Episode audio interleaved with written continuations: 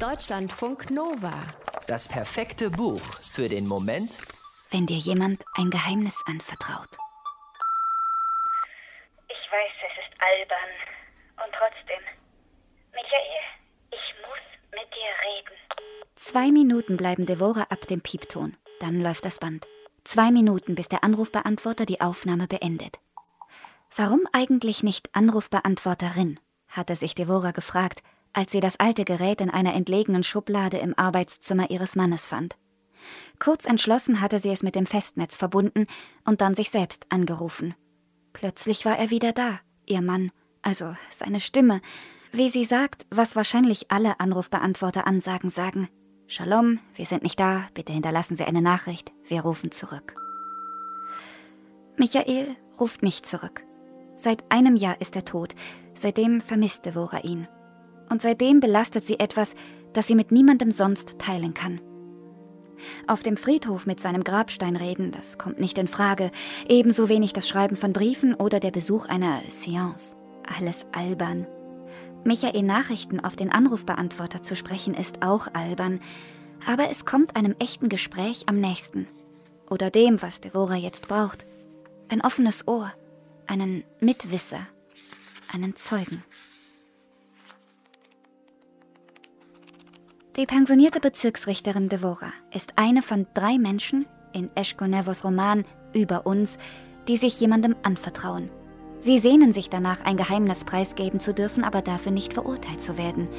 Alle drei wissen, dass sie Scheiße gebaut haben. Sie wissen auch, dass sie die Konsequenzen ihrer Taten allein tragen werden. Aber nicht offen darüber sprechen zu können, bedrückt sie sehr. Die drei kennen sich, wenn auch nur flüchtig.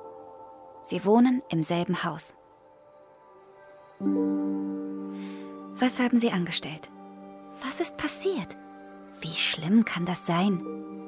Diese Fragen stellen sich unweigerlich schon beim Lesen der ersten Zeilen des Romans über uns. Im Prinzip beim Betreten des Mehrfamilienhauses am Stadtrand von Tel Aviv. Anon lebt mit seiner Familie in der ersten Etage. Von ihm handelt das erste Kapitel. Shani und ihre Familie wohnen in der zweiten. Devora wohnt ganz oben, allein Ihr ist das dritte und letzte Kapitel gewidmet.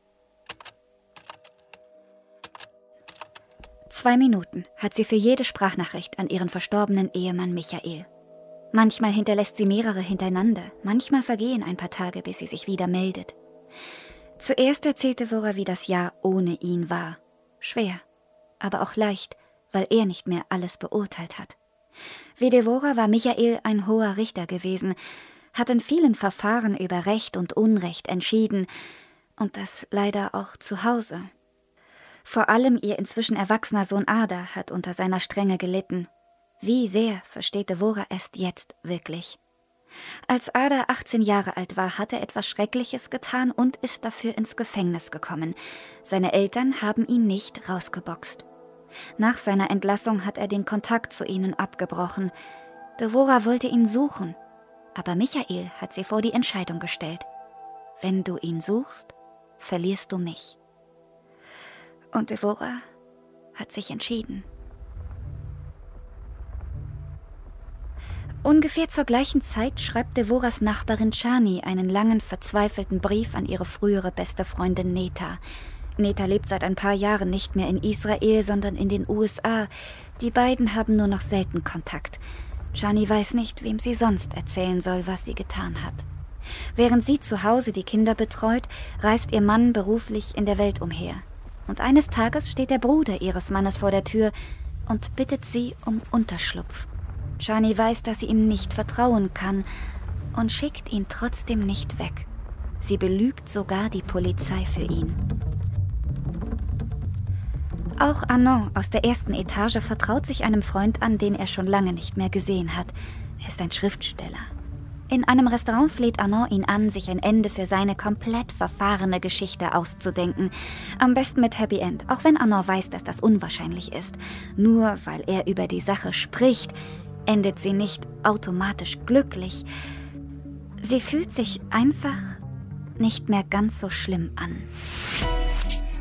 Deutschlandfunk Nova